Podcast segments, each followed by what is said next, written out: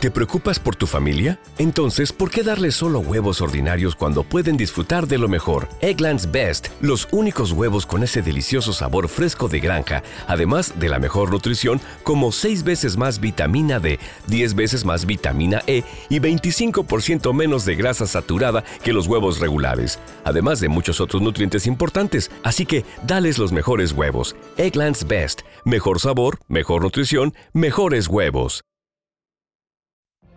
What if you could have a career where the opportunities are as vast as our nation, where it's not about mission statements, but a shared mission? At U.S. Customs and Border Protection, we go beyond to protect more than borders from ship to shore, air to ground. Cities to local communities, CBP agents and officers are keeping people safe. Join U.S. Customs and Border Protection and go beyond for something far greater than yourself. Learn more at cbp.gov/careers. Boombox. ¿Qué tal? Bienvenidos a esta actualización de noticias en Blue Radio. Les acompaña Slobodan Wilches, hoy jueves 9 de noviembre.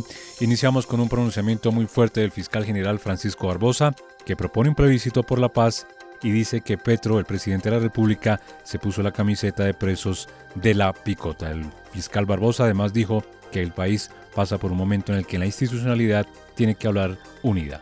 Juanita Tobar. El fiscal general Francisco Barbosa desde Santa Marta remetió contra la política de paz total del presidente Gustavo Petro y cuestionó las más recientes acciones de los grupos armados ilegales como el ELN o las disidencias con las que el gobierno del presidente Gustavo Petro adelanta procesos de paz. Nos hablan de lo popular, ese es un mote que le pusieron a todo, lo popular.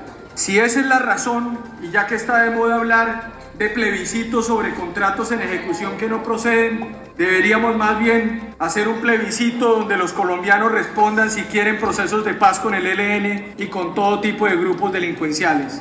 También el fiscal criticó al gobierno y dijo que la institucionalidad no ha sido defendida desde el Ejecutivo, que incluso ha sido torpedeada porque ha existido una corriente para buscar beneficiar a los mafiosos en el país, pues se han puesto la camiseta de los presos de la picota, afirmaciones a las que respondió el ministro del Interior Luis Fernando Velasco, pues dijo que son innecesarias y que nada de ello le sirve hoy al país. Y a propósito de las disidencias de las FARC y la paz total, este grupo, al margen de la ley, volvió a inaugurar obras en el departamento de Nariño. Esta vez lo hicieron en el municipio de El Rosario.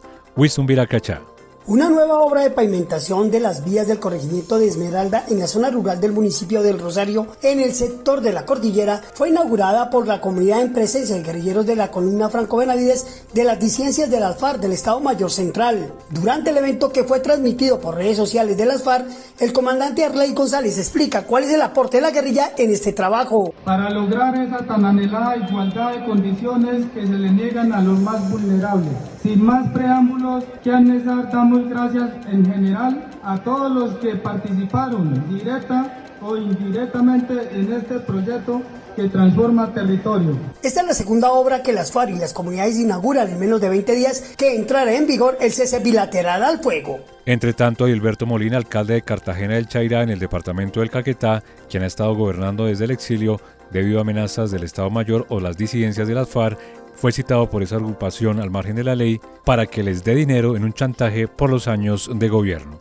Angie Camacho. La denuncia la hizo Edilberto Molina, alcalde de Cartagena del Cheirá, quien durante meses ha tenido que gobernar desde el exilio luego de las denuncias del Estado Mayor Central de las FARC, quienes le impidieron volver a su municipio. En esta ocasión, y a punto de entregar su mandato, afronta un nuevo drama. He sido citado para el 10 de noviembre por parte de las disidencias de Iván Mordisco para que aporte un recurso por los años de gobierno a este grupo al margen de la ley. Asegura que por increíble que parezca, no es la primera vez, pues en 2019 este grupo ilegal le exigió mil millones de pesos para permitirle hacer campaña y una vez ganó la alcaldía, la solicitud fue de 300 millones de pesos a cambio de que pudiera ingresar a su propio despacho. Por eso dice que la respuesta será la misma no voy a asistir y pues es una situación que ya la pusimos en consideración en un Consejo de Seguridad con la Fuerza Pública. Eh, ya hicimos eh, las respectivas diligencias ante los entes de control. En Colombia, la extorsión durante este año se incrementó un 77%.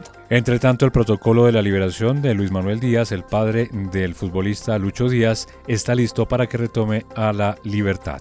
Joner Alvarado. Aunque crecen versiones de que el procedimiento de entrega del papá de Luis Díaz ya está en marcha, aún es incierto el momento, hora y lugar de su liberación. La iglesia y la ONU ya habrían recibido las coordenadas para encontrarse con los secuestradores y con el papá de Lucho Díaz. Además de todo esto, las más fuertes versiones es que el operativo ya estaría en marcha para traer nuevamente a la libertad al señor Luis Manuel Díaz, padre de nuestro futbolista y ídolo de la selección Colombia y del Liverpool. Hay que recordar entonces que esto podría darse en la zona del sur del departamento de La Guajira, en zona limítrofe entre este departamento y el departamento del Cesar. Hablamos con Jesús Galindo, que es uno de los amigos y compañeros que hace parte del proyecto en el que está trabajando el señor Luis Manuel Díaz en una escuela de formación deportiva para niños y jóvenes futbolistas y esto fue lo que nos dijo. Le pedimos eso y liberan al profe Man, porque los niños que están allá lo extrañan demasiado. Entonces, le estrochan el sueño a un niño, un niño que vienen acá a distraerse y, necesitan es que el profe Man esté aquí. Se espera entonces que en las próximas horas esta buena noticia llegue para los familiares y habitantes de Barranca que tanto han estado esperando y anhelando, teniendo en cuenta que ya son 12 los días en los que el señor Luis Manuel Díaz ha permanecido secuestrado por los guerrilleros del ELN. Hablamos de noticias económicas porque por séptimo mes consecutivo la inflación anual en Colombia bajó y llegó al 10.48%, una cifra inferior incluso a lo que esperaban los analistas del gobierno aprovecharon el resultado para pedir nuevamente al Banco de la República que baje las tasas de interés. Marcela Peña. Ya llevamos siete meses con la inflación bajando. Llegamos al punto más bajo del costo de vida desde que inició el gobierno de Gustavo Petro, un acumulado del 10.48%. Habló el subdirector del DANE, Leonardo Trujillo. Es decir, eh, eh, tenemos una variación mucho más pequeña que la del mes inferior en alimentos y bebidas no alcohólicas. Otra cosa influyó también en los precios y fue el hecho de que el gobierno congeló los precios de la gasolina en octubre en lugar de subirlos como venía haciendo mes a mes. La inflación cayó por debajo de lo que esperaban los analistas del mercado. Es una sorpresa positiva. Sin embargo, hay cosas que nos siguen pesando en el bolsillo. Por ejemplo, están subiendo los precios de la papa y el aguacate porque se acabaron las cosechas. También están subiendo los precios del arriendo amarrados a la inflación del año pasado y siguen subiendo los precios de la electricidad casi en un 8% frente al año pasado y del gas casi en un 7%. Y en las últimas horas se reunieron los transportadores de carga con el ministro de Hacienda Ricardo Bonilla para redefinir la fórmula del precio de la CPM. El gobierno reconoció que esto tendría un impacto fuerte en la inflación. Además, se aprovechó la oportunidad para bajarle los ánimos la tensión que se mantenía entre el gremio y el ministro de Hacienda por poner en manto de duda cómo los conductores conseguían el parque automotor.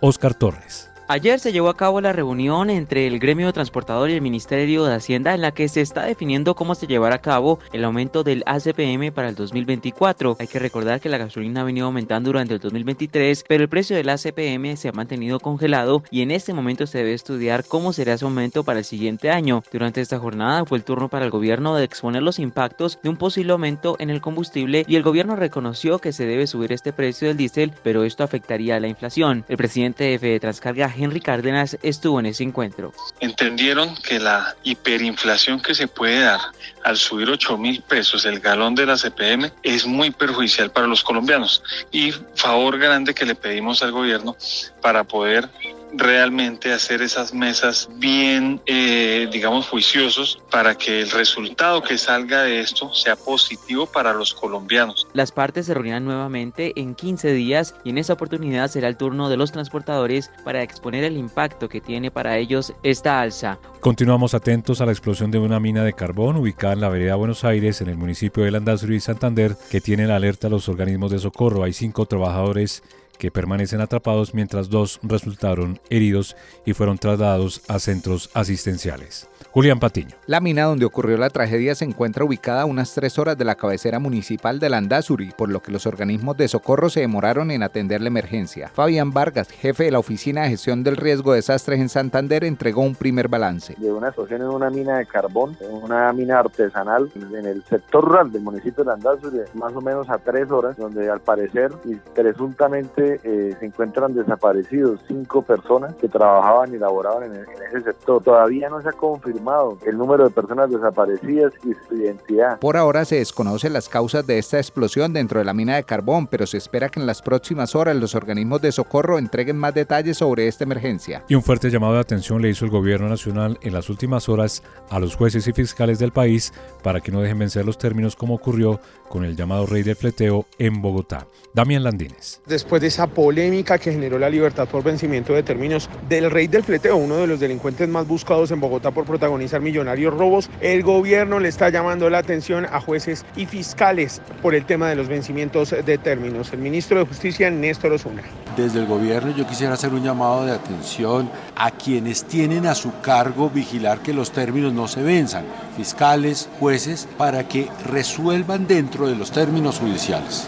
Uno de los graves problemas que abordaremos en las reformas a la justicia es la morosidad, la dilación judicial.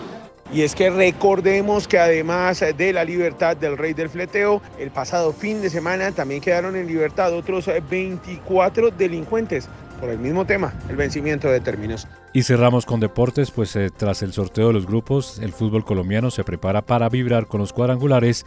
En el grupo más emocionante lo integran América, Millonarios Nacional y Medellín, que pelearán por un cupo a la final. Juan David Rivera. Ya finalizada la ronda del todos contra todos en el fútbol colombiano, se realizó el sorteo de los cuadrangulares. El grupo A quedó conformado por Águilas Doradas, Tolima Junior y Cali. El grupo B y el más atractivo, ya que ahí quedaron los grandes, quedó con Medellín, América Nacional y Millonarios. Es importante precisar que Águilas Doradas, quien acabó invicto y en primer lugar, y Medellín, por finalizar en los primeros puestos de la tabla, tienen el punto invisible y en caso de empate en puntos, ellos saldrán favorecidos. La primera fecha se jugará este mismo fin de semana y los enfrentamientos serán los siguientes: Tolima versus Junior, Cali versus Águilas Doradas, Nacional contra Millonarios y América contra el Medellín. De igual forma se determinó que Millonarios empezará de local en la final de la Copa Betplay el 15 de noviembre y que Nacional será local en la vuelta el 23 de noviembre en el Atanasio Girardot, por lo cual el duelo entre Verdes y Embajadores, uno de los duelos más atractivos del país y dos de los equipos más importantes y populares, se enfrentarán tres veces en menos de dos semanas. Y hasta aquí esta actualización de noticias, les acompañó Slobodan Wilches.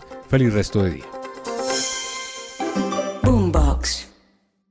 Step into the world of power, loyalty, and luck. I'm gonna make him an offer he can't refuse. With family, cannolis, and spins mean everything. Now, you wanna get mixed up in the family business. Introducing The Godfather at ChumbaCasino.com. Test your luck in the shadowy world of The Godfather slot. Someday, I will call upon you to do a service for me. Play The Godfather now at ChumbaCasino.com. Welcome to the family. VGW Group. No purchase necessary. Void where prohibited by law. See terms and conditions. 18 plus. Okay, round two. Name something that's not boring. A laundry. Ooh, a book club. Computer solitaire. Huh?